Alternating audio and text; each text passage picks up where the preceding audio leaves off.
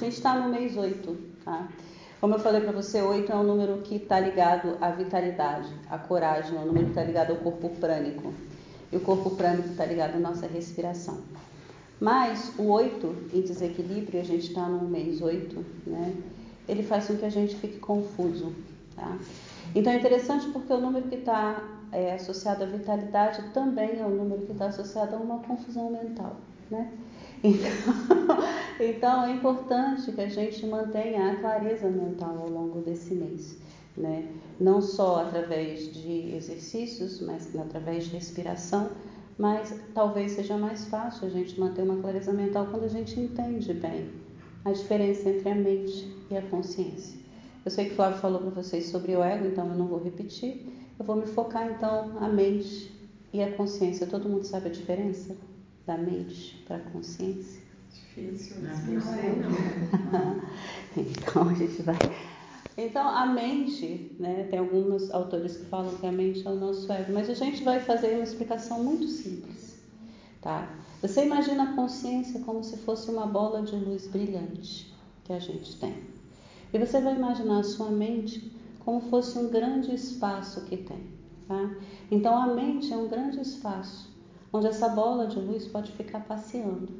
Então, nesse grande espaço que é a nossa mente, você tem uma areazinha que é chamada de alegria, você tem uma areazinha que é chamada de raiva, você tem outra areazinha que é chamada de medo. E a gente, através da nossa consciência, que é essa bola de luz vibrante, a gente pode, essa consciência, ela pode passear nesse vasto espaço mental. Então, quando essa consciência, essa bola de luz vai para a área da alegria, a gente se sente alegre. Quando a gente direciona ela para a área de raiva, a gente se sente com raiva. Somos nós que estamos alegres? Não. É a consciência que está passando pela área mental que está relacionada à alegria. Então, nós, seres humanos, nós temos o poder de escolha. E como a gente escolhe? Através da energia, através da frequência, através da vibração.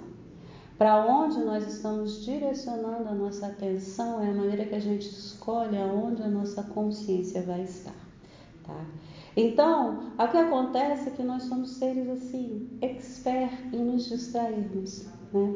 Se a nossa consciência vagueia pela nossa mente, e aí uma pessoa chega e fala com a gente, ah, fulano, a gente distrai de repente, porque o fulano falou alguma coisa, a gente vai para a nossa área mental que está com raiva, ou seja, a gente permite que o mundo externo, as circunstâncias e as pessoas nos distraiam, tire a gente da nossa consciência.